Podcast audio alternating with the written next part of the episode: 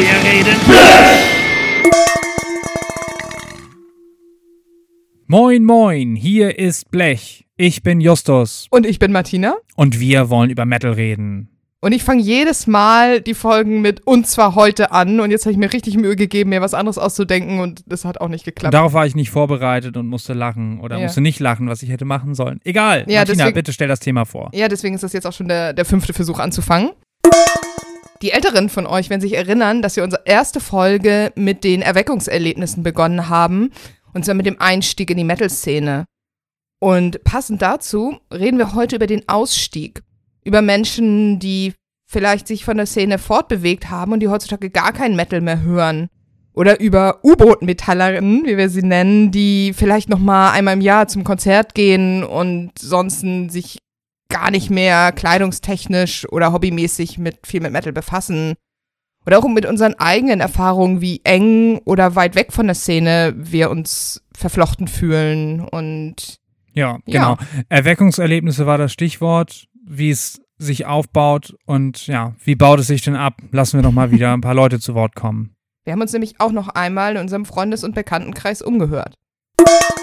Also wie man sich dann reinsteigert, ist man dann irgendwann an dem Punkt natürlich, so die Schränke sind voll mit, mit Vinyl und Shirts und man hat jetzt schon viele Bands gesehen und die Musik ist halt wirklich immer rauer geworden, dass man, oder dass ich zumindest gemerkt habe, so, ja gut, was, was kommt jetzt eigentlich danach? Und dann gab es eigentlich eher so die, die, die schleichende Rückentwicklung. Und ja, ich würde sagen, genauso wie sich das aufgebaut hat, hat sich das dann über einen Zeitraum von, von zehn Jahren auch wieder abgebaut. Ich würde es jetzt gar nicht unbedingt so ausdrücken, dass ich mich aus der Metal-Szene zurückgezogen habe. Das kommt halt darauf an, wie man Metal-Szene definiert. Ähm, ich mag und höre die Musik nach wie vor, beschäftige mich aber nicht mehr so intensiv damit wie früher und ich fahre auch nicht mehr auf Festivals, was aber nicht der Musik geschuldet ist, sondern eher dem Ganzen drumherum. Das ist einfach nichts mehr für mich und ich habe auch gar keine Metal-Clique mehr, so wie früher. Bei mir war es kein direkter Rückzug aus der Metal-Szene, weil ich nie so richtig Teil der Szene war. Ich habe äh, immer eine gewisse ironische Distanz gewahrt, weil der Metal wörtlich genommen äh, einfach nicht meinen Wertvorstellungen entspricht und auch nie entsprochen hat. Die ganzen äh, Männlichkeitsrollen, Misanthropie, Xenophobie, die ja an allen Ecken und Enden zum Vorschein kommt, ist einfach gar nicht mein Ding. Musikalisch finde ich sehr interessant, inhaltlich schon immer sehr schwierig. Deshalb war da immer eine Distanz und deshalb war ich nie so richtig Teil der Szene. Und dann gab es, wenn man so will, ähm, einen bewussten Rückzug, der sich direkt an so diese schleichende Entwicklung angeschlossen hat. Und das ist einfach der Zeitpunkt, wo man das realisiert. So, ich habe gar nicht mehr Bock jetzt irgendwie Donnerstagabend aufs Konzert zu gehen, mir irgendwie fünf Liter Bier reinzustellen und dann den Kopf zu schütteln. Und das war tats tatsächlich dann auch der Punkt, wo ich dann irgendwann für mich die Entscheidung getroffen habe. So ganz ehrlich, ich schneide jetzt meine Mähne ab. Gleichzeitig ist es so, dass durch meinen äh, Wohnortswechsel, ich bin äh, 2003 nach Hamburg gezogen, ich neue Peer Groups kennengelernt habe, die andere Musikrichtungen gehört haben, in die ich dann auch eingetaucht bin. Ich habe dort meinen Horizont erweitert, äh, der vorher relativ eng auf Metal beschränkt war, aber äh, so bin ich da dann auch rausgewachsen in Anführungsstrichen. Und äh, auch bei der Männerwahl ist es für mich jetzt kein Indikator mehr, ob einer Metal hört und wenn ja, was genau ähm, und ob er optisch dem, ich sag jetzt mal, Klischee der Szene entspricht. Ähm, ich finde das zwar grundsätzlich immer noch attraktiv, aber es ist eben nicht mehr ausschlaggebend für mich. Martina, wie war es bei dir? Ich habe gehört, dass du auch mal eine Zeit lang zumindest der Szene über den Rücken gekehrt hast. Warum? Ja, das ist auch schon ein paar Jahre her. Das war so kurz vor dem Jahr 2010 ging das, glaube ich, bei mir los.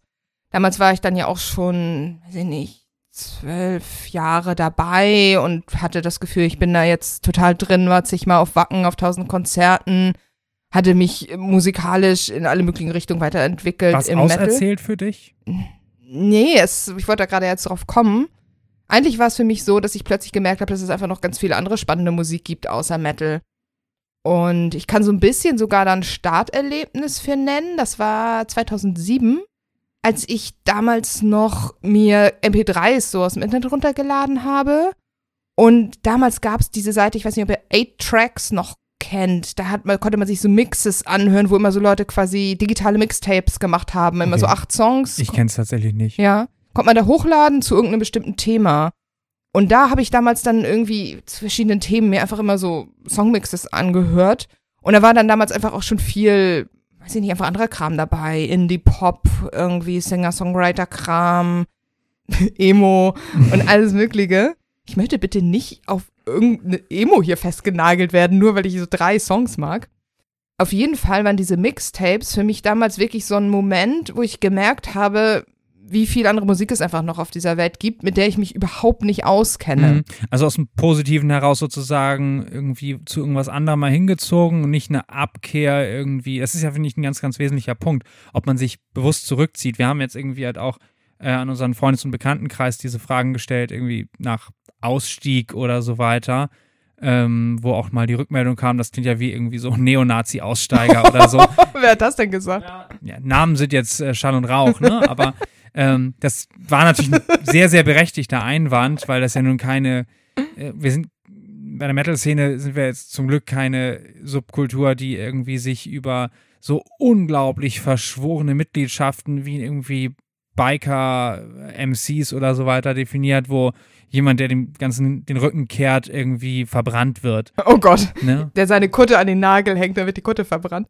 Ja, ja, Oder- das ist ja zum Glück einfach mal nicht, ne? Und Ähm, deswegen, also die Abkehr davon kann wesentlich schleichender passieren, auch weil man einfach andere Sachen gut findet, dass sich man oder dass, dass man sich jetzt individuell vollkommen davon distanziert und sagt, abkehrt und ich steig aus und ich verbrenne die Brücken hinter mir.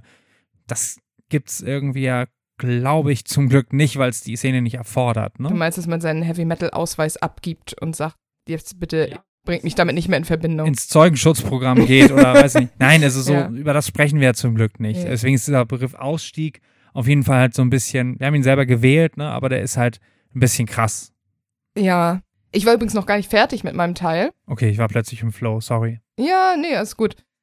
Ich wollte nämlich noch mal was dazu sagen, dass es für mich, so wie der Einstieg in die Metal-Szene für mich damals so, so ein Schritt in so ein ganz großes Universum war, boah, es gibt so viel geile Musik und ich kann die jetzt alle entdecken. So war das für mich damals so der Schritt aus diesem geschützten Metal-Garten heraus, Mhm. eben auch so ein Gefühl von wegen, boah, wie viel Musik gibt es denn noch, die auch total gut ist, auch wenn sie gar kein Metal ist. Und ja, das war dann einfach so ein komplett neuer Spielplatz, wo ich mich dann einfach austoben konnte. Gerade weil ich das Gefühl hatte, dass ich die meisten Metal-Sachen einfach dann irgendwann an einem bestimmten Punkt kannte oder es immer nur mehr vom Gleichen ist. Also doch so ein bisschen auserzählt. Ja, oder ich bin Mhm. halt einfach jemand, ich mag einfach immer neuen, neues, aufregendes Zeug und langweile mich schnell. Und nach irgendwie damals zwölf Jahren Metal habe ich, war das wirklich so, dass ich einfach mal was Neues brauchte. Und ich fand ja die Metal-Sachen nie nicht blöd. Und da kam dann auch damals ein neues Maiden-Album raus, hat mich, dann habe ich mich gefreut, habe irgendwie mir Metallica live angeguckt, bin auch immer noch zu den anderen Konzerten von Bands, die ich mochte, gegangen und habe das ja nicht komplett weggeschoben. Hm. Aber für mich war dann damals, 2011, gab es auch so verschiedene persönliche Veränderungen bei mir und ich bin dann damals nach Berlin gezogen, Ja. Was jetzt auch wirklich überhaupt nicht die Metal-Stadt ist.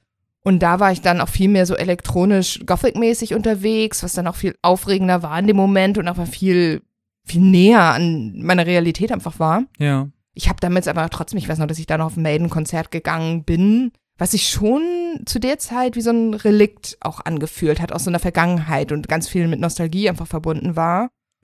Und dann bin ich erst wieder mehr zum Metal gekommen, als ich dann später wieder von Berlin nach Hamburg gezogen bin.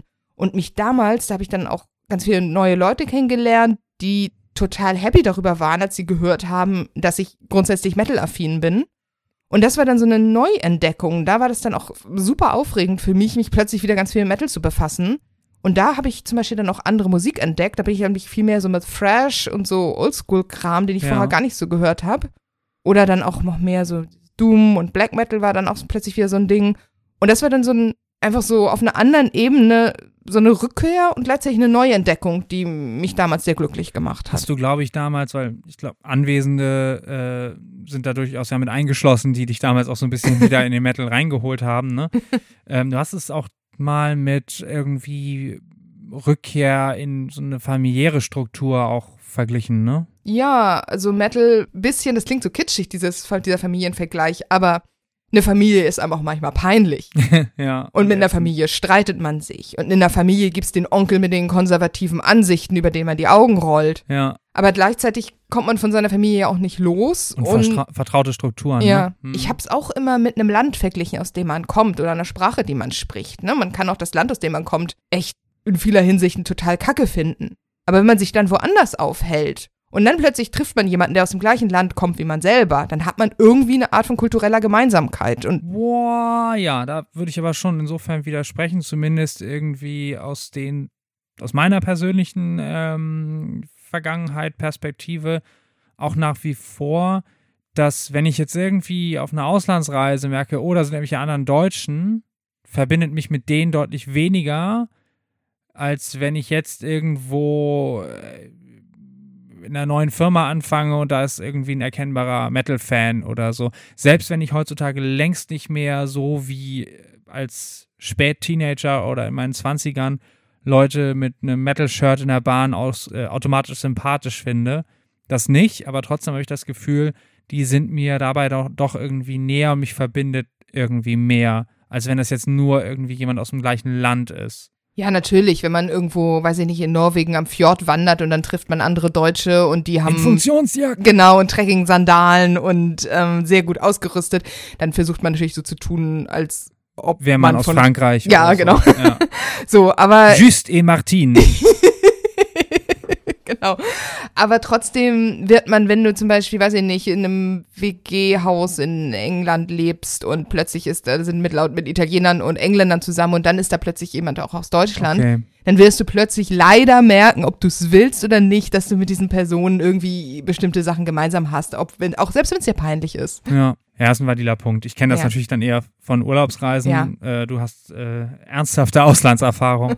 das ist noch was anderes. Ja, der Vergleich ist natürlich nicht komplett perfekt in jeglicher Hinsicht, aber eben dieses eine Herkunft, die man, die irgendwie so in einem drin ist, also die Teile der Persönlichkeit ausmacht und die man nicht los wird zum Guten oder zum Schlechten. Und das hat so eine lange Metal-Szenen-Zugehörigkeit, finde ich auch, Hm. ohne dass man das jetzt total romantisieren muss. Ja. Ja, und wie war es bei dir? Ich hatte immer so das Gefühl, dass du sehr lange konstant beim Metal dabei bist, aber hattest du auch mal eine Phase, wo du gesagt hast, ich habe keinen Bock mehr auf den ganzen Scheiß? Hm. Also, wie mit so einer familiären Bindung, ich finde diesen Vergleich ganz schön. Gibt es natürlich mal bessere und mal schlechtere Phasen und natürlich habe ich mal gefremdelt oder tue ich auch immer Mhm. mal wieder. Wann denn zum Beispiel? Also gab es da Hm. ein ganzen Auslöseereignis oder irgendwas, an das du dich konkret erinnerst jetzt? Ja, schon. Also ich erinnere mich an 2013, wo ich einerseits durch sehr, sehr enge Verflechtung mit der St. Pauli-Fanszene und äh, Flüchtlingsarbeit und so weiter in, in anderen Kreisen verkehrte. Da war ich dann irgendwie halt auch auf, auf Reggae-Partys und Dancehall und so, was mir jetzt nicht so mega viel gegeben hat, aber mit den Geflüchteten, mit denen ich damals unterwegs war, äh, habe ich schon auf jeden Fall auch gemerkt, dass auch Tanzen irgendwie Spaß bringt. Das ist ja auch was, was man irgendwann in seinem Leben mal lernen muss. Richtig, ja, muss man nicht, ne? Niemand ist gezwungen dazu, tanzen gut zu finden. Aber ich finde, man muss auch mal irgendwann lernen, dass es auch andere Arten gibt, sich zur Musik zu bewegen, als nur Head zu bang. Mm. Head zu Bang oder zu Headbang, egal. Jedenfalls in der gleichen Zeit war es auch, dass ähm, ich über diese St. Pauli-Fanszene ganz viel Punkrock-Geschichten noch irgendwie mehr gehört habe und ähm, also über die anderen Supporter in dem Kreis mit den Lampedusa in Hamburg äh, Geflüchteten. Da war irgendwie Punkrock dann noch ein größeres Thema, Soli-Konzerte und äh, solche Geschichten. Und zeitgleich war auch noch auf einem Festival, ein kleines Festival in Hamburg, wo jemand mit einer Reichskriegsflagge als Patch irgendwie rumlief Mhm. und ähm, der wurde zum Glück rausgeschmissen von dem Festival. Aber ich habe mich mit Leuten unterhalten und es gab da so einen völligen Dulli, der irgendwie das äh, für witzig gehalten hat, mich dann mit zu provozieren, als ich das erzählt habe, mit meiner, meiner Empörung. Und meinte so, hättest du den auch rausschmeißen lassen, wenn der einen CDU-Aufnäher gehabt hätte und oh, leben und leben lassen und so weiter. Und da habe ich mich dann auch, also war jetzt natürlich auch nur eine ziemlich äh, schwache Kerze auf der Torte so. Aber da habe ich auch schon gedacht, meine Fresse, was läuft denn hier schief? Mhm. So diese falsche Toleranz und so. Also habe mich da Ja. durchaus etwas fremder gefühlt. In der gleichen Zeit bin ich dann halt auch von, von Metal 1 raus und so und war einfach ein bisschen, bisschen ab davon. Dann kommt auch kommt noch mal hinzu, dass irgendwie für mich äh, Metal auch immer so ein bisschen Saisonarbeit ist. Also im Sommer finde ich halt irgendwie Punkrock oder Folk oder so immer noch nicht besser als Metal per se, aber bin ich zugänglicher zu, sag ich mal, leichtfüßigerer Art Musik. dann aber Richtung Winter, Herbst und so ähm, kommt das dann auch irgendwie alles wieder. Stimmt, ich finde tatsächlich auch, Winter ist eher so Black Metal Zeit und im Sommer eher was, weiß ich nicht, folkiges, Country, Singer-Songwriter, irgendwie mhm. so, so hellere Musik. Ja. Und ich höre immer so ab November habe ich immer meine Zeit, wo ich uns, uns, uns Agrotech hören muss. Irgendwie gehört das für mich auch in die äh, dunkle Jahreszeit eher. Okay, ja. Aber ja, aber genauso finde ich auch härtere Musik. Mhm. Was ich nochmal zu Ende bringen wollte, ist, dass es gar nicht lange gedauert hat. Da habe ich dann äh, auch durch eine veränderte Lebensphase nochmal ganz viel irgendwie Nachtleben getankt und das war dann auch nicht nur ausschließlich irgendwie die Metal-Kneipen und so, sondern irgendwie alles Mögliche. Äh, hab da auch auf dem Kiez gewohnt und dann kam aber auch hinzu, damals halt mit äh, meinem lieben Bruder und den guten Leuten die Band gegründet zu haben. Also Wiedergänger, mhm. wer es hören möchte, keine Eigenwerbung hier, aber ähm, das, das, war Eigenwerbung. Ja, selbstverständlich war das Eigenwerbung. Wir sollten vielleicht uns dafür noch einen eigenen Jingle ausdenken für Justus macht Eigenwerbung. Hm, mache ich aber nicht so oft. Ja, Jedenfalls, also dann äh, ist, glaube ich, eine ganz schöne Überleitung. Dann auf jeden Fall als, als selber Musikschaffender wuchs ich ein Stück weit dichter auch wieder an die Szene vielleicht ran. Und ja, ähm, was ich auch so gerade überlegt habe, ob es war es bei dir auch so, es ist einfach nach diesen Jahren, die man sich immer tiefer in die Szene und in die Metal-Musik reingegraben hat, dass es irgendwann auch so eine Art von Desillusion gab, ne? Wie auch, weiß ich nicht, wenn man jemanden sehr gut kennenlernt, ist man, also mir geht es oft so mit neuen Freunden, Freundinnen, aber auch Beziehungen oder einfach Leuten, die man irgendwie kennenlernt. Man ist erstmal total begeistert, sieht die total die positiven Seiten mhm. und irgendwann merkt man, na, das und das nervt doch und oh, das äh, so. Und dann kommt man so zu diesem Punkt, wo sich das alles so konsolidiert und man einfach damit lernt, mit den guten und den negativen Seiten einer Person umzugehen. Und ein bisschen ist es ja auch vielleicht mit einer Szene so. Ja, aber das kommt auch früher, glaube ich. Also abgesehen davon, dass es auch so in eine Szene reinzuwachsen auch viel mit Coming of Age und, und Erwachsenwerden zu tun hat, mhm. wo man auch noch nicht so reflektiert ist. Wenn man eine neue Beziehung eingeht, ja, klar, kann einem auch irgendwie mit 17 passieren und da ist man selber auch noch nicht ausgewachsen oder überhaupt reflektiert genug, um diese Punkte zu erfassen, was du gerade meintest. Bei einer Szenezugehörigkeit, äh, glaube ich, die wechselt man ja auch nicht so wie Beziehungen vielleicht. Also ich glaube, man kann beides langfristig haben oder wechseln, oder? Ich glaube, dass Menschen mehr Beziehungen in ihrem Leben haben im Schnitt als Szenezugehörigkeiten. Ja, gut, das stimmt. So, und deswegen hast du auch nicht so die Vergleichsmöglichkeiten. Bei mir hat es jetzt auch zum Beispiel ähm, mehr als zehn Jahre gedauert, bis dann irgendwie mal so ein bisschen Fremdeln irgendwo mal begann. Und ich glaube, das geht auch vielen so, dass es äh, entsprechend, Szene. ja, ja, natürlich geht Nicht das vielen. Beziehung. Nee, geht das vielen so mit einer Szene, dass das entsprechend ja. lange dauert, wenn man sich nicht schon vorher irgendwie abkehrt davon, aber ja. Ich habe mich auch gerade gefragt, das ist jetzt auch eher so ein Exkurs, ob es Menschen gibt, die jenseits ihrer Teenagerzeit nochmal komplett neu in eine neue Szene reinkommen. Hm. Aber ähm, was sich mit dem Fremdeln angeht, am Anfang ist man ja, gerade, da haben wir ja auch schon drüber gesprochen, über dieses, man muss sich erst eine Sporen verdienen. Man muss sich erstmal irgendwie seine T-Shirt und Kutten-Patches und, und die langen Haare. Plattensammlung und die langen Haare erarbeiten. Und das ist wahrscheinlich schon bei vielen Menschen der Punkt, wo sie noch so total, ja, ganz viel auch Zugehörigkeit ja. wollen und einfach gar nicht so die negativen Aspekte sehen. Ich muss ja auch sagen, dass ich ganz viele Punkte, die problematisch sind oder die ich heutzutage an der Metal-Szene problematisch finde. Der Konservatismus, der Sexismus, dieses hm. ähm, ewig auf den Status quo beharrende, das wäre mir mit 20, ist mir das nicht aufgefallen. Nee, bei mir noch nicht mal mit 25 oder so. Das hat echt lange gedauert. Und dennoch, wir kennen ja alle auch Leute, die sich schon auch mit Ende 20 oder sonst wie äh, da, also der Metal-Szene in den Rücken gekehrt mhm. haben. Ne, was heißt, wir kennen sie, also vielleicht sind sie einfach auch viel aus der äh, aus dem Blickwinkel irgendwie oder aus dem Blick verloren gegangen. Wir haben ja auch einfach ein bisschen graben müssen, so Beispiele aus dem Freundes- und Bekanntenkreis, mhm. was ja nicht heißt, dass Leute, die mit Metal nichts mehr anfangen können, automatisch irgendwie aus dem Freundeskreis rausfliegen. Das bestimmt nicht. Und trotzdem, ja, es ist vielleicht auch eine, eine Eigenheit irgendwie, dass Leute, die mal in den Metal eingetaucht sind, dem halt auch zu einem gewissen Grad weiter treu bleiben, ne? Meine Haltung zu Metal heute ist, also ich bin nach wie vor sehr froh, dass es, dass es Metal gibt und es hat mir ja sehr schöne Jahre in meinem Leben beschert und sicherlich auch meine Leber sehr nachhaltig beschädigt. So, ich finde die Musik super.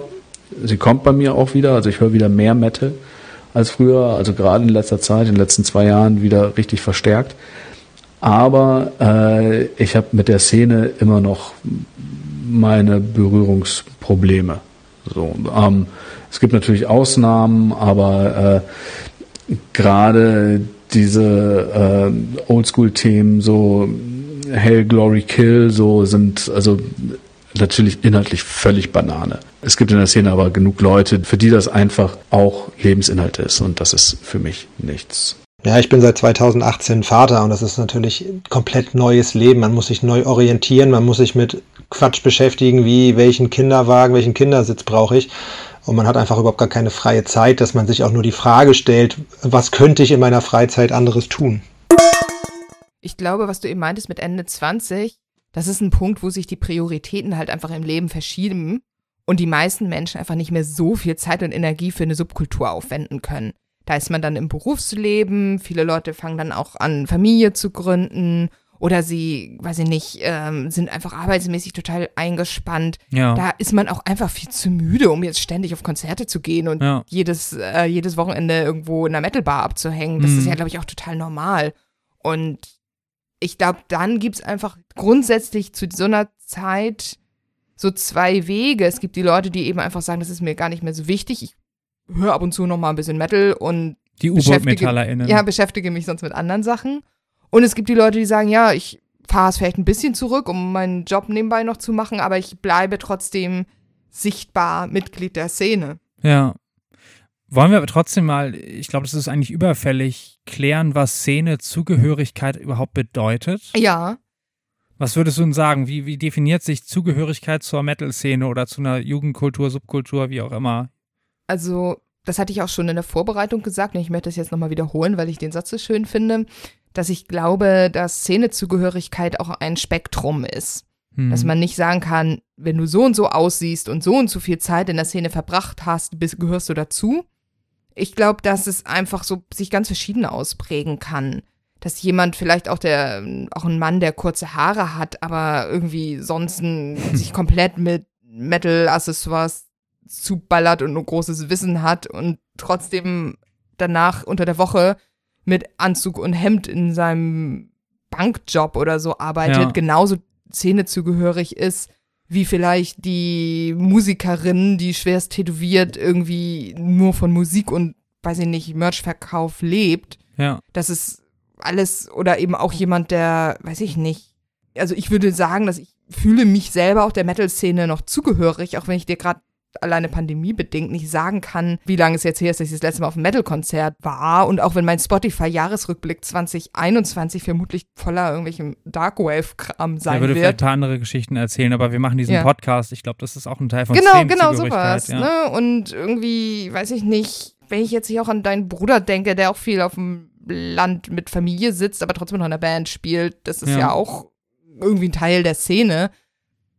Auch wenn man nicht, weiß ich nicht, Waren jedes Wochenende- So Bruchstücke, ne? Entschuldigung? Waren jetzt, waren jetzt alles so Bruchstücke, die du genannt hast. Ja, Also- aber ich wollte damit sagen, man eine bestimmte Fac wenn eine bestimmte Facette der Persönlichkeit irgendwie in einer Musikszenen-Infrastruktur anzutreffen ist, würde ich sagen, dass so jemand Was ist denn Szene Musikszeneninfrastruktur?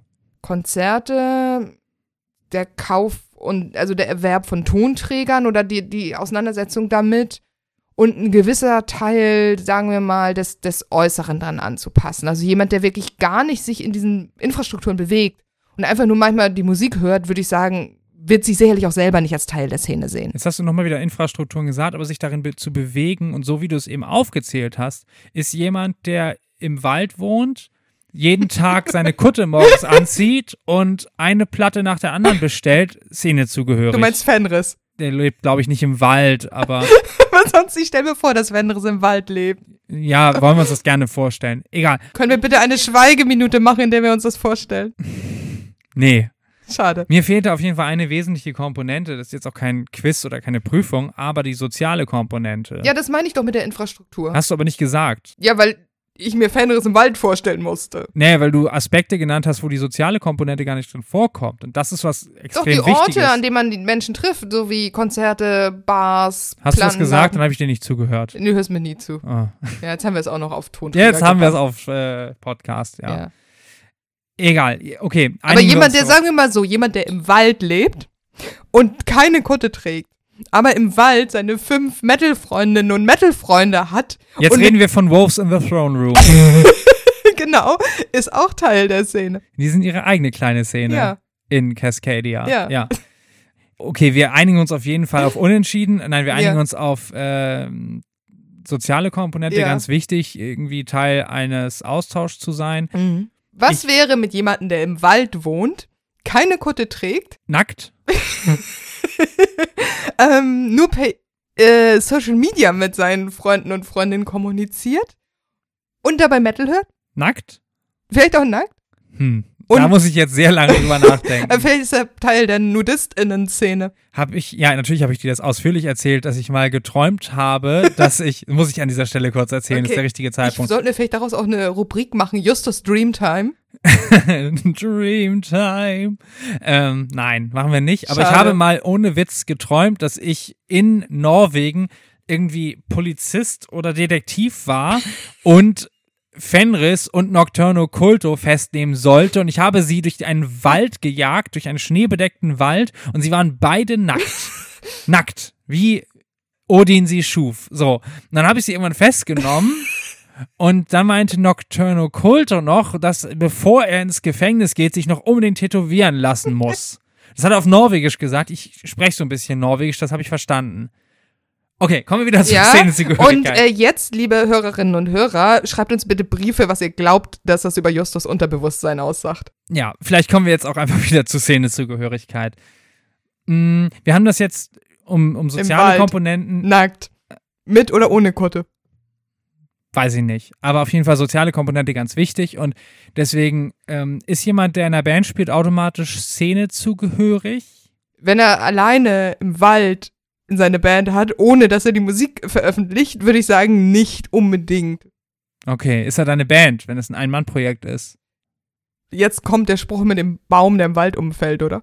Wenn dein Ein-Mann-Projekt im Wald spielt und ein Baum umfällt, existiert es dann oder nicht? Im Wald knackt ein Ast. oh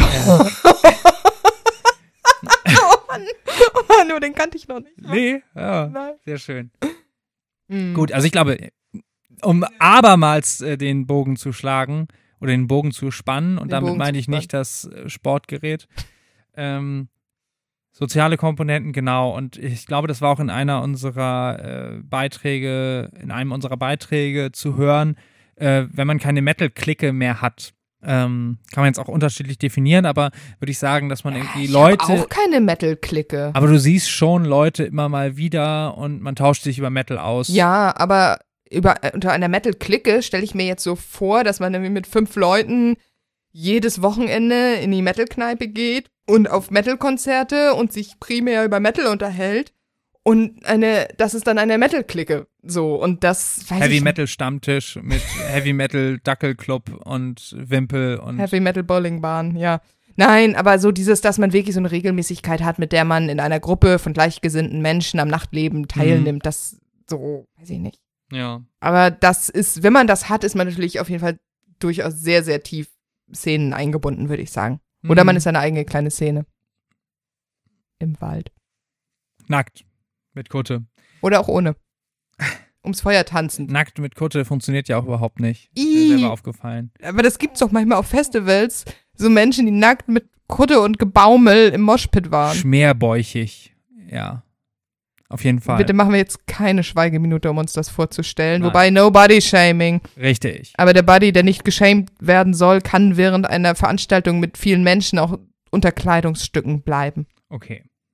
Wir sind ein bisschen albern geworden, aber das ist auch wichtig. Ähm, ich würde gern mal dazu kommen, es gibt ja ein paar prominente Beispiele von Leuten, von Hochkarätern aus der Szene, die sich zurückgezogen haben und das auch sehr bewusst und mit teilweise viel, viel Tamtam. Du meinst Michael Kiske? Ja, Michael Kiske. Wir müssen über Michael Kiske sprechen. Michael Kiske, der sich immer wieder zurückgezogen hat und dann gleichzeitig äh, Metal-Alben aufgenommen hat. Ja, erstaunlich eigentlich, ne? Also warum so?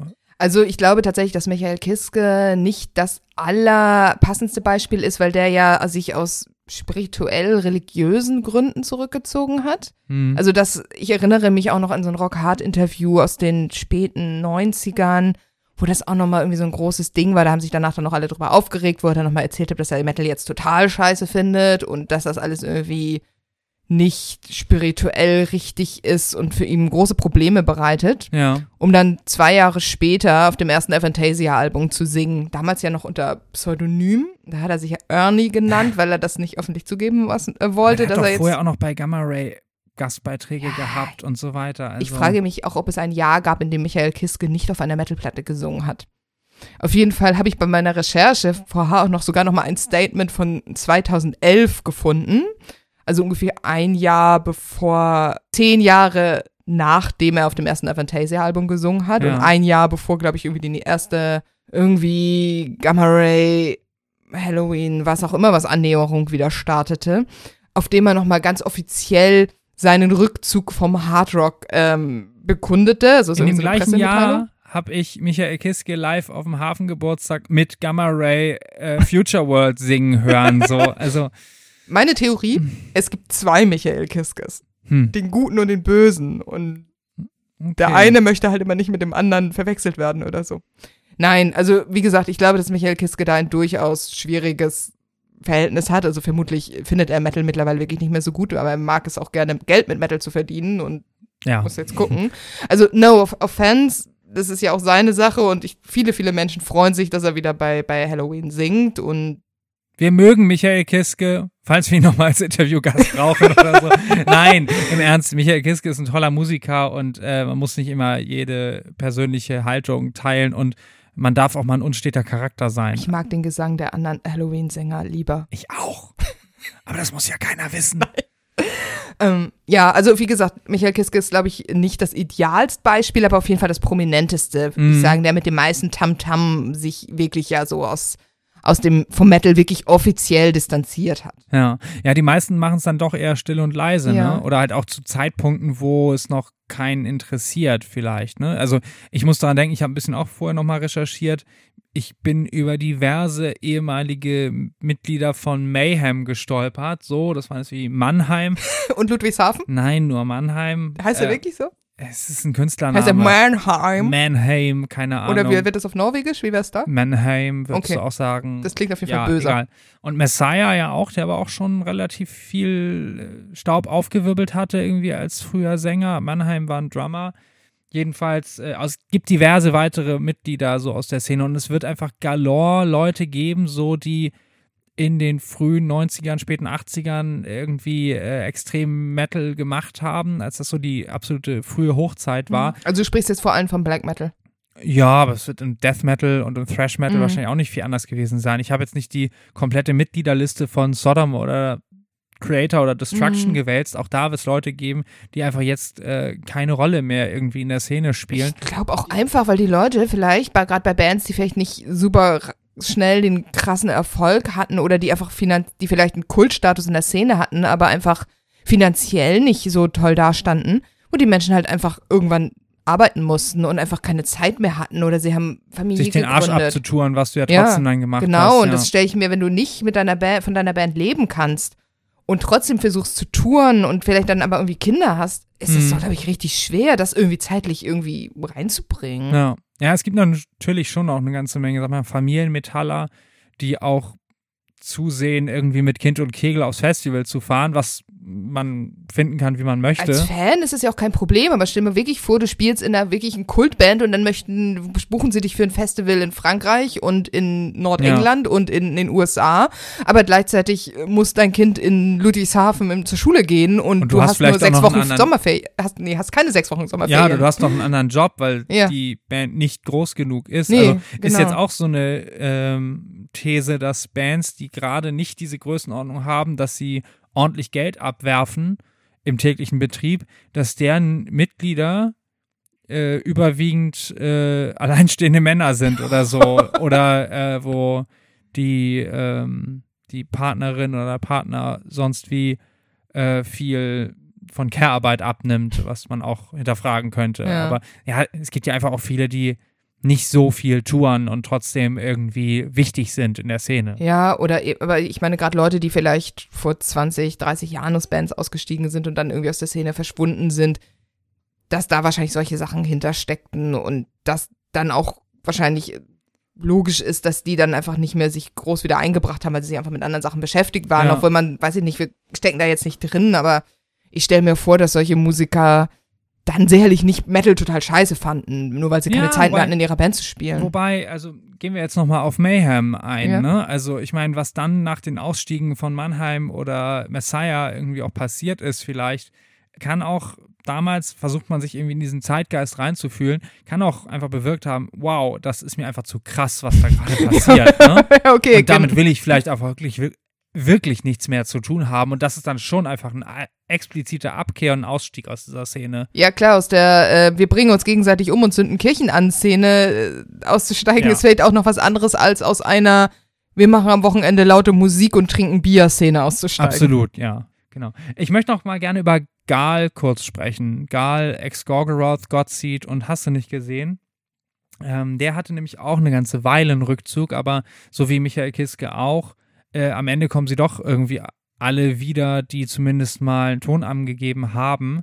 Und also, liebe Hörende, wenn ihr noch ein Beispiel kennt, wir haben ein bisschen gesucht und gegraben, wir haben niemanden gefunden, der wirklich richtig viel zu sagen hatte, bedeutet hat, sich zurückgezogen hat und auf Nimmerwiedersehen verschwunden ist aus Ja. der Szene. Sie kommen doch irgendwie alle Ist ja auch zurück. irgendwie interessant, aber du wolltest gerade noch was über Gal erzählen? Ich wollte bei Gal nämlich nochmal ein Zitat rausziehen äh, aus einem Interview von wenigen Jahren bei Metal 1 Info.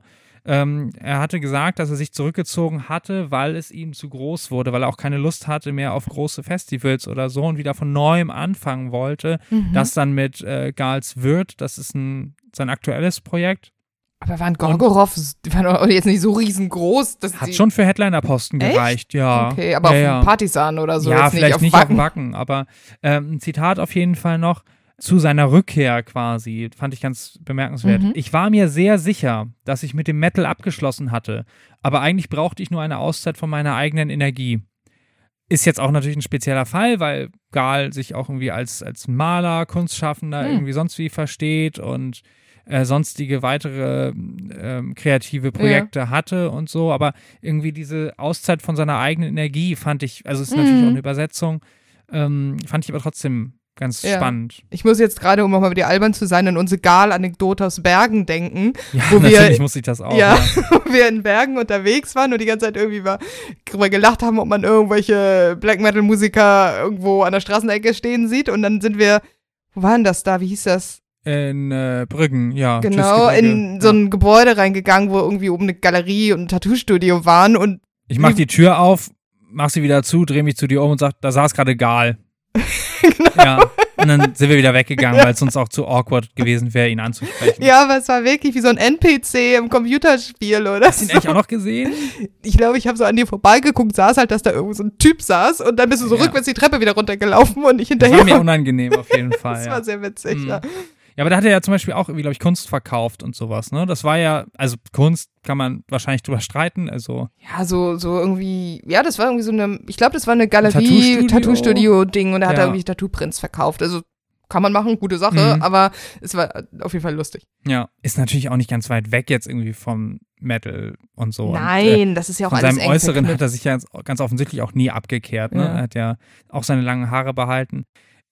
Apropos lange Haare, darüber hatten wir ja auch bei der Vorbereitung gesprochen, dass wir da, glaube ich, unterschiedliche Ansichten hatten, Ja. wie sehr, also ob das Abschneiden von langen Haaren, das hatten wir ja auch schon hier in einem unserer Beispiele aus dem Freundeskreis, wo das ja einmal ein sehr großer Schritt so war für Mhm. die Entfernung aus der Szene, aber ob das immer so notwendigerweise das totale Zeichen für Szenezugehörigkeit oder Szeneabkehr ist, weil ich glaube, gerade bei vielen Männern, wenn die Haare dann weniger werden, dann schneiden sie sie vielleicht irgendwann ab, damit es nicht mehr ganz so Panne aussieht, sind die aber dann trotzdem noch auf Konzerten dabei und das ändert ja nichts am Status des lange in der Szene dabei sein.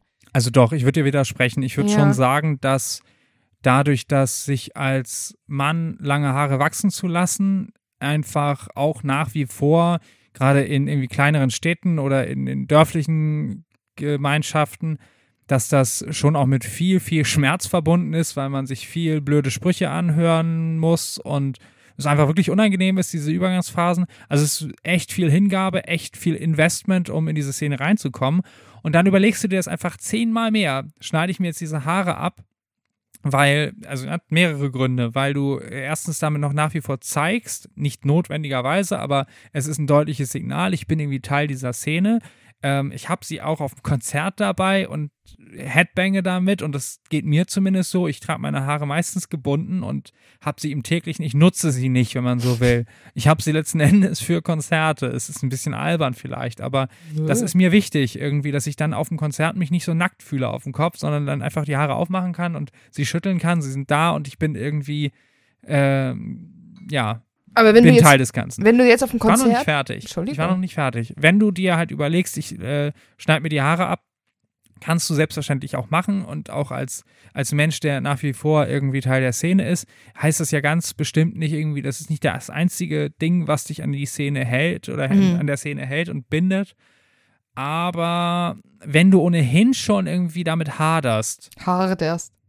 haderst, ja wenn du ohnehin schon irgendwie so ein bisschen mit der Szene anfängst zu fremdeln und so, dann ist, glaube ich, sie sich abzuschneiden tatsächlich auch ein sehr symbolischer Akt, Natürlich. alte Zöpfe abzuschneiden und so. Und jetzt bin ich kein Metaller mehr. Ja, aber andererseits, wie gesagt, wenn du auf ein Konzert gehst und da siehst du irgendwie einen Typen mit kurzen Haaren, wo alle anderen Zeichen, weil er sich gerade äh, darauf hindeuten, dass der total in der Szene verwurzelt ist, weil er sich gerade mit dem DJ über, weiß ich nicht, Oldschool Celtic Frost unterhält oder weil er ein olles Tour-Shirt trägt von 1985, von irgendwas, dann wirst du doch nicht denken, oh, der ist weniger Metaller, nur weil er keine langen Haare hat. Natürlich nicht. Nein, es ist absolut nicht das Einzige, aber es ist trotzdem ein wichtiges Symbol. Also geht mir zumindest so geht vielen anderen weiterhin so und äh, viele tragen sie, glaube ich, länger als nötig, einfach um nochmal zu zeigen, hey, ich bin hier noch Metal-Fan oder so. Aber ich kenne auch so viele Leute, die lange oder längere Haare haben, die einfach gar nichts mit Metal zu tun haben. Das hat sich auch geändert natürlich in den letzten Jahren. Also so ein Man-Bun ist ja auch in vielen, vielen weiteren Kreisen populär genau. geworden. Ist doch auch nett, dass man als Mann einfach jetzt eine größere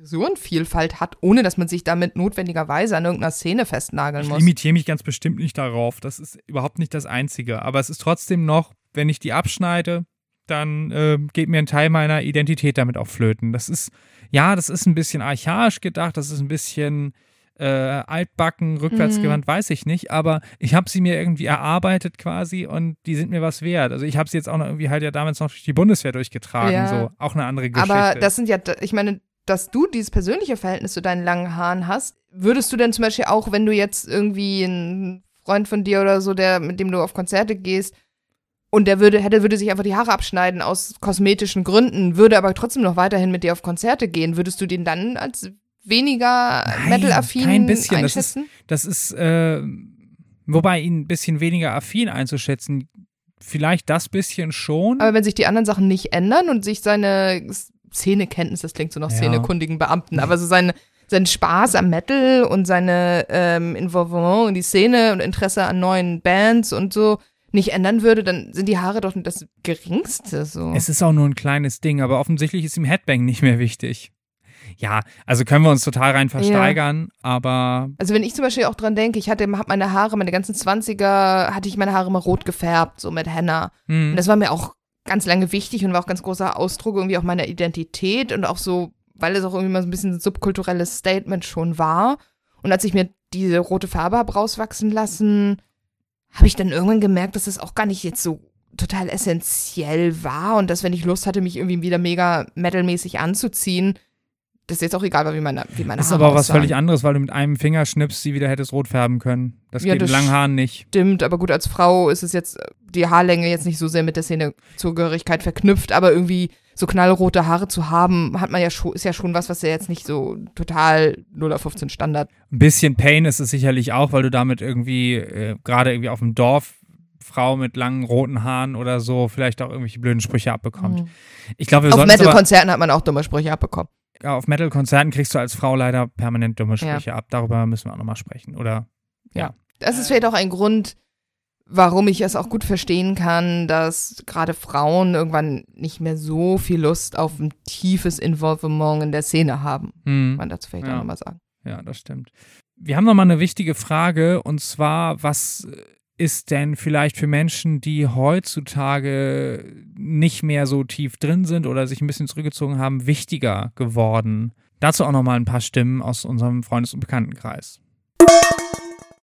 Wichtiger als Metal oder Teil der Metal-Szene zu sein, ist eigentlich, dass ich die Dinge ausleben kann, die mich interessieren. Und da hat mich aber eigentlich auch die Metal-Szenen-Zugehörigkeit nie kompromittiert. Also wenn ich zum Beispiel gerne reise und, und fremde Kulturen kennenlerne, dann ist es ja egal, ob ich das mit einem Bandshirt und langen Haaren mache oder nicht. Also wichtiger für mich als Teil der Szene zu sein, ist es, äh, Kultur kennenzulernen. So, und das kann, das kann die Metal-Szene sein, das können aber auch ganz andere Szenen sein. Und ich denke, jeder hat was zu sagen. Ich würde sagen, es gab auf jeden Fall mal eine Zeit, in der es mir wichtig war, der Metal-Szene zugeordnet zu werden, sowohl von außerhalb als auch von innerhalb betrachtet. Und diese Zeit ist definitiv vorbei. Also ich denke da heutzutage gar nicht mehr drüber nach. Außer wenn ich für einen Podcast gefragt werde, dann schon.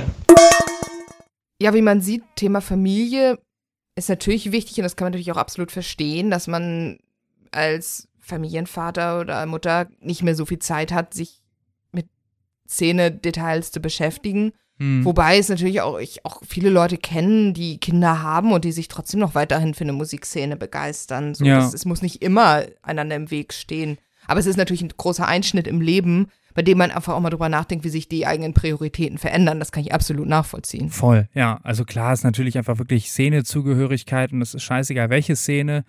Auch äh, beim Fußball irgendwie Ultras, ähm, da ist ja auch eine, eine Altersgrenze irgendwie eine unsichtbare, ne? Also jenseits der 40 hast du da einfach äh, sicherlich noch irgendwie so ein paar hängengebliebene, aber das nimmt halt auch krass ab. Aber das ist beim Metal ja schön, dass es da nicht so eine Altersgrenze gibt. Ne? Es gibt einfach einen Mhm. bestimmten Prozentsatz, würde ich sagen, die, von Menschen, die bleiben dabei. Egal, ob Job oder Familie oder irgendwas, weil Metal kannst du ja auch wunderbar mit Job und Familie vereinbaren. Ja. So, ne? Du kannst ja trotzdem am Wochenende mal auf Konzert gehen und dann gibst ein, äh, äh, engagierst einen Babysitter.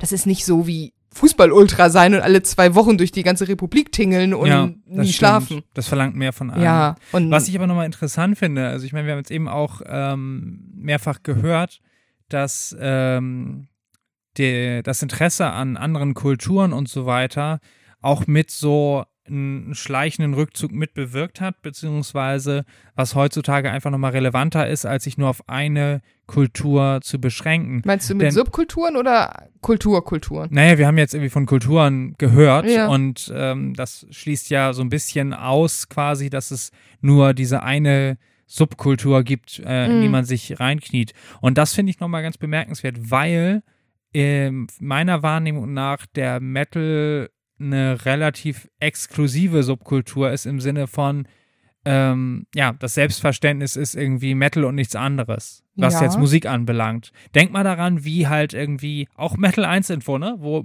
Hip-Hop noch verachtet wird, war früher mal ein Claim, sind wir alle rausgewachsen zum Glück, aber wir sind auch älter geworden. Mhm. Und dieses, nee, man hört bitte nichts anderes als Metal in zumindest so Teenager, frühe 20er oder so weiter. Und trotzdem ist ja auch, keine Ahnung, es wird sich ja weiterhin auch derbe über andere Musikrichtungen lustig gemacht oder über äh, zu mainstreamige Sachen oder sowas. Ne? Es ist deutlich besser geworden, glaube ich, so in den letzten 15 Jahren, auch über Generationen hinweg. Und trotzdem ist das schon so, Metal ist das einzig wahre Ding. Und Ich glaube, dazu hätte ich zwei Sachen zu sagen. Einmal eben dieses Thema Reisen, Interessen an anderen Kulturen.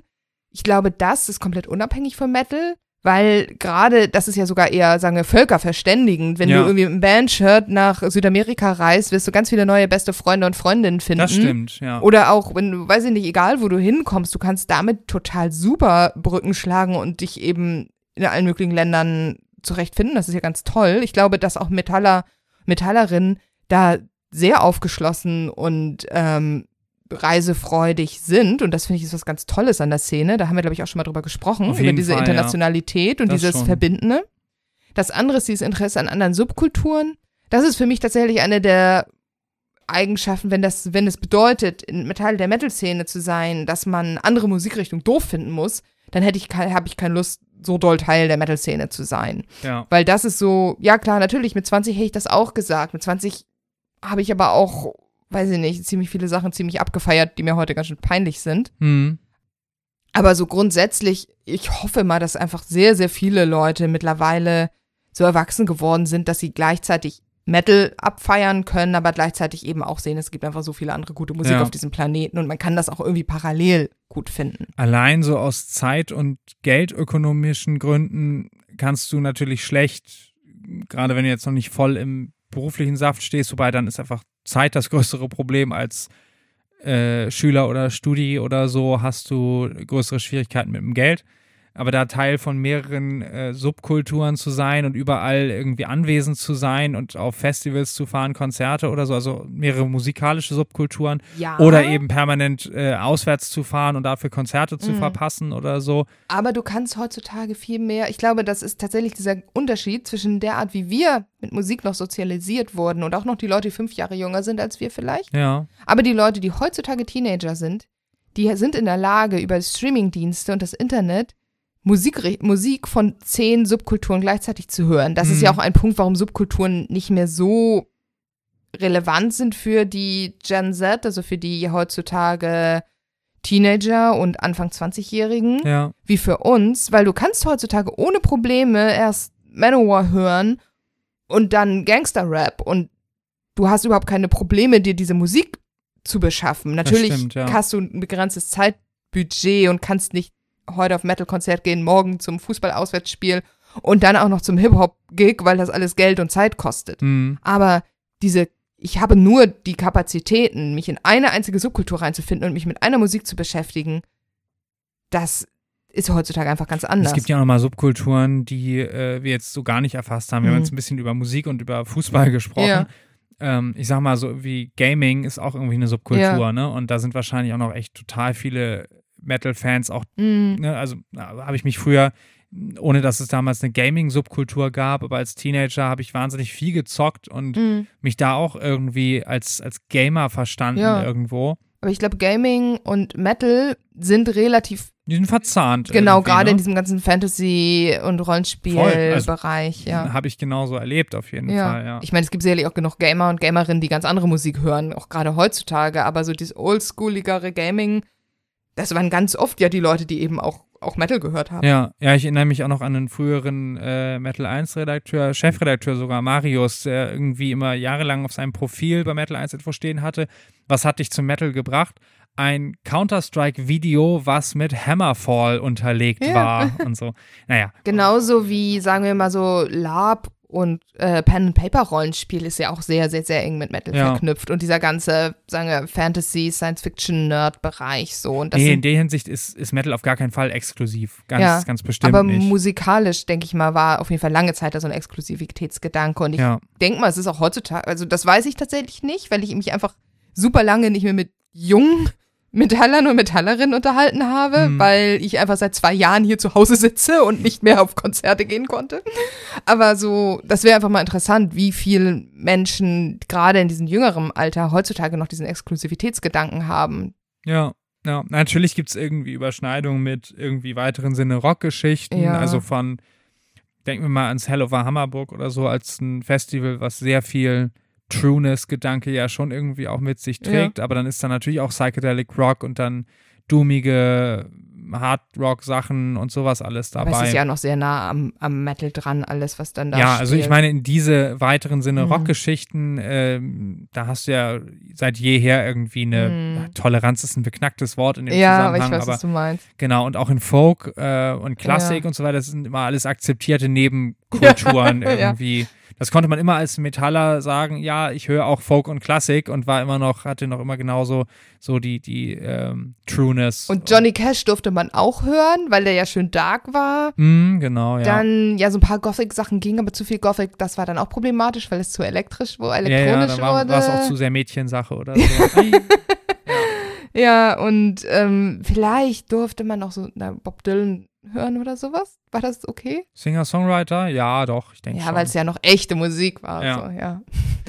nee, äh, ich hatte da eben noch einen Gedanken zu, zu diesem erlaubte Nebenkulturen, genau eben diese Frage, wenn wir von Gaming oder Lab gesprochen haben oder sicherlich auch irgendwie Sport ausüben, das sind ja dann eben keine musikalischen Nebenkulturen, ne? Aber ich weiß nicht, ob es überhaupt Menschen gibt, die wirklich gleichwertig in zwei musikalischen Szenen unterwegs sind. Bestimmt schon und die haben sich dann wahrscheinlich über ihre Wanderer zwischen den Welten Attitüde profiliert mm. und gesagt so, oh, ich höre sowohl das als auch das.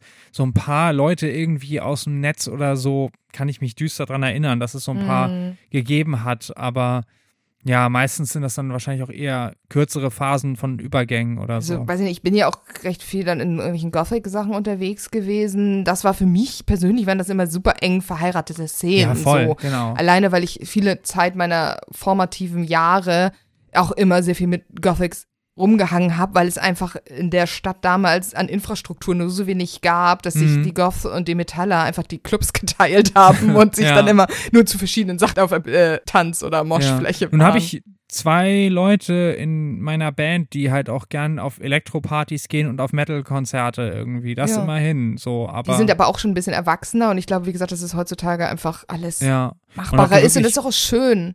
Natürlich, genau. Ja. Und ob du jetzt irgendwie auch gestaltendes Mitglied einer Szene bist, das ist auch nochmal ein spannender mhm. Punkt. Irgendwie, äh, ab wann ist man sozusagen nur Konsument und wann ist man Gestalter oder Gestaltende?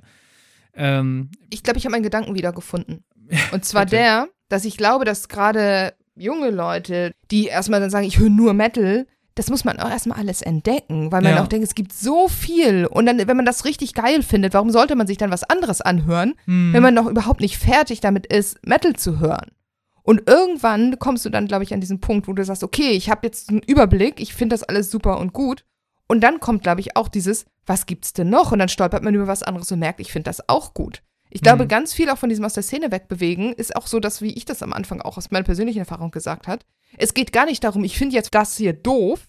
Es geht einfach darum, ich finde noch was anderes auch gut. Ja. Und es gibt einfach so viel, was man gut finden kann. Also mhm. ich möchte jetzt einfach diesen positiven Blick darauf behalten, dass es einfach mehr um das Gutfinden geht, als nicht um das Schlechtfinden. zu betrachten, ja. Ja. Ja, und dennoch gibt es ja auch Menschen, die auch dann irgendwann sagen, wir haben das auch schon in unseren Stimmen aus dem Off quasi gehört, ne? Und ähm, dass das irgendwo auch Aspekte an, an dieser Kultur, Subkultur, Szene, wie auch immer, gibt, die man auch wirklich abstoßend findet. Ja, ne? das, das, kann ich man, auch.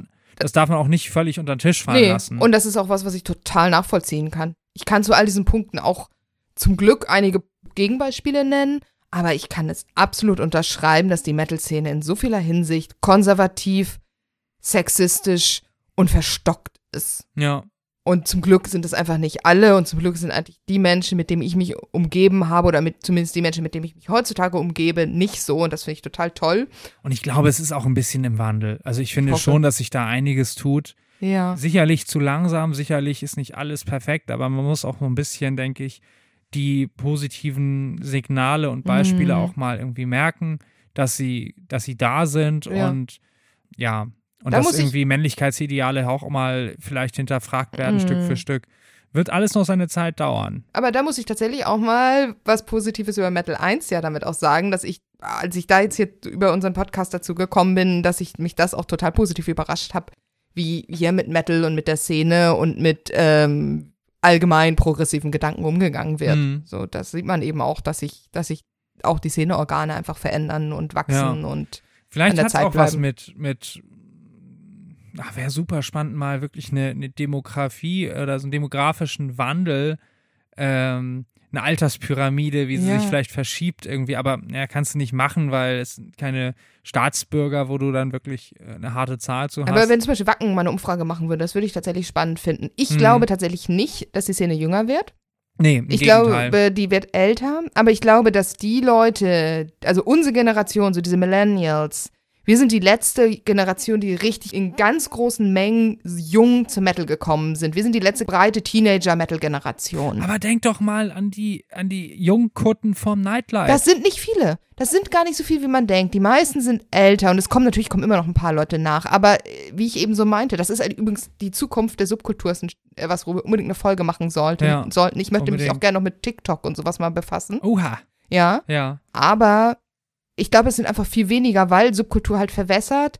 es eben zu viele Auswahlmöglichkeiten jetzt gibt für junge Menschen TM Mhm. und dadurch einfach nicht so eine geschlossene Szene nachkommt wie unsere Generation noch, die mit wenig Internet, mit Modem sich über Napster und Audio Galaxy ihre einzelnen Gravedigger-Songs runtergezogen hat und die noch gesagt hat, Ja. wir hören, ich höre Metal und das ist meine Musikrichtung und meine Leidenschaft. Ja, Und ich höre eben nicht Sachen nebenbei. Und ich glaube, heutzutage kommt man einfach ganz anders ran. ja. Und die Leute, die erstmal im Metal drin sind, die bleiben halt zu großen Teilen dabei. Ja. Und hören es eben auch später noch. Ne? Ja, Also wir haben ja auch noch genau. eine weitere ähm, Bekannte befragt, die äh, hat jetzt kein Audioschnipsel mitgeliefert, aber die meinte schon irgendwie, sie hat sich aus ganz vielen Punkten distanziert und auch wirklich irgendwie falsche Leute kennengelernt Mhm. und sich davon abgewandt, wirklich auch ganz aktiv. Aber Iron Maiden hört sie immer noch gerne im Auto. Mm. Und das ist, glaube ich, was, was ähm, alle irgendwie verbindet. Jetzt nicht unbedingt Iron Maiden im, im Besonderen, aber viele halt schon. Ne? Das ist ja. ja irgendwie oft der kleinste gemeinsame Genau. Nenner.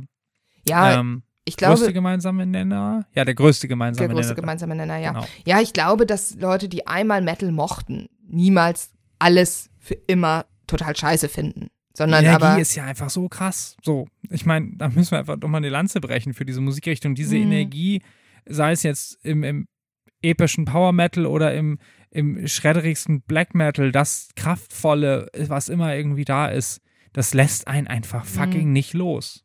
Ich glaube, dafür habe ich jetzt hier für Richtung Abschluss auch noch etwas, was ich mir noch aufgeschrieben habe.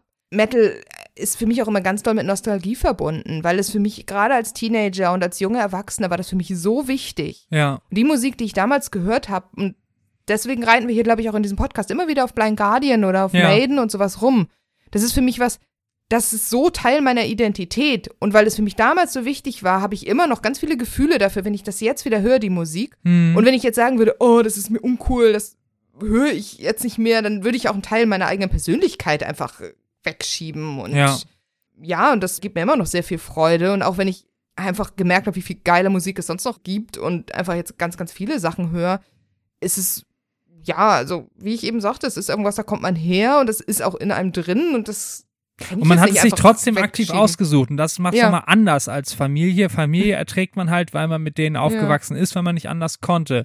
Eine Subkultur hast du dir nun wirklich zu einem guten Teil selbst Ja, das ausgesucht. stimmt. Das ist auch nicht so, wie es immer heißt mit dem Fußballverein, dass du dir den nicht selber suchst, sondern der sucht sich dich aus, weil dich dein Vater klassischerweise mitnimmt zum Fußball. Ist auch längst nicht immer so. Aber bei einer Subkultur, ja, natürlich irgendwie Freundeskreis, Ah. Clique, die dich dazu trägt, aber du entscheidest dich schon irgendwie oder dein, dein Herz schlägt für diese Richtung, um, um, um das auch da reinzuwachsen. Und das triffst du schon zumindest irgendwie als Teenager oder so relativ bewusst diese ja, Entscheidung. dazu, da muss ich doch noch einen kleinen Exkurs aufmachen.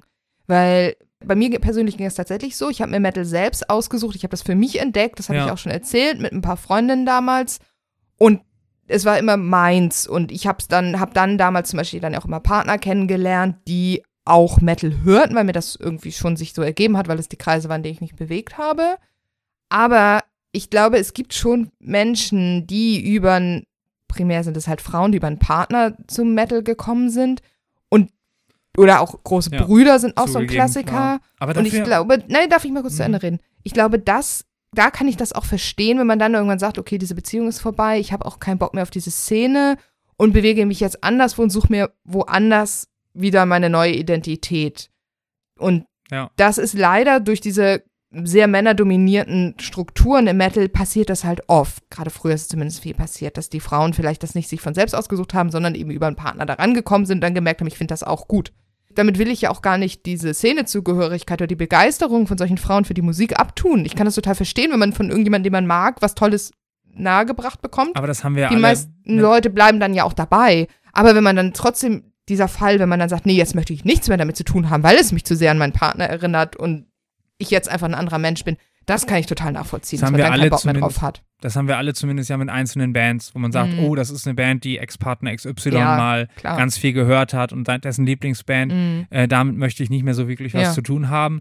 Wenn man das tatsächlich irgendwie, dass man die ganze Musikrichtung darüber kennengelernt hat, klar, dann zieht man sich da auch raus Mhm. und, und sagt, okay, Ja. das war irgendwie eine Zeit meines Lebens, aber weniger bewusste Entscheidung. Ja. Bei einem älteren Bruder oder älteren Schwester oder so ist, glaube ich, dann auch eine viel bewusstere Entscheidung, ob du das annimmst oder ob, du sagst, nee, das ist jetzt hier Schwester, Bruder, macht sonst was, habe ich keinen Bock drauf. Ja. Aber ähm, da bist du nicht so drin gefangen. Ne? Also. Partnerschaft bist du idealerweise auch nicht drin gefangen, aber machst ja viel mehr mit vielleicht. ja, ne? ja, klar. Ja, Okay, wow, wir haben eine ganze Menge zusammenbekommen. Ich glaube, wir belassen es dabei. Ähm, wie immer gilt, liebe Hörende, wenn ihr Widersprüche, Beiträge, Meinungen, Kontroverses, äh, auch Zustimmendes habt, lasst es uns wissen. Schickt uns eine Mail an blech at metal1info, kommentiert hier unter der Podcast-Folge. genau, bei Apple Podcast gerne bewerten und kommentieren. Bei Spotify abonnieren. Bei Metal 1 könnt ihr auch kommentieren. Teilt es euren Freundinnen und Freunden mit, wenn es euch gefallen hat. Auch gern, selbst dann, wenn ihr alleine nackt mit Kutte im Wald wohnt, auch dann dürft ihr kommentieren. Ja, dann könnt ihr es auch im Internet weiter verbreiten, denn Internet solltet ihr haben. Ansonsten hört ihr uns wahrscheinlich hier ja, nicht. oder ihr schickt uns eine Brieftaube. Genau. In Oder einen Raben. Einen Briefraben. Ein Voll Briefraben. gut. Oh ja, wir wollen einen Briefraben, den Blechbriefraben. Der Blechbriefrabe, ja. der unsere neue Folge auf äh, Tonträger hinaus in die Welt trägt. und uns Tonträger auf so einer Tontafel. Uff, das wird jetzt, glaube ich, zu viel. Okay. In dem Sinne, liebe Hörende, äh, macht's gut, bis bald, bis zur nächsten Folge. Euer Blech-Podcast.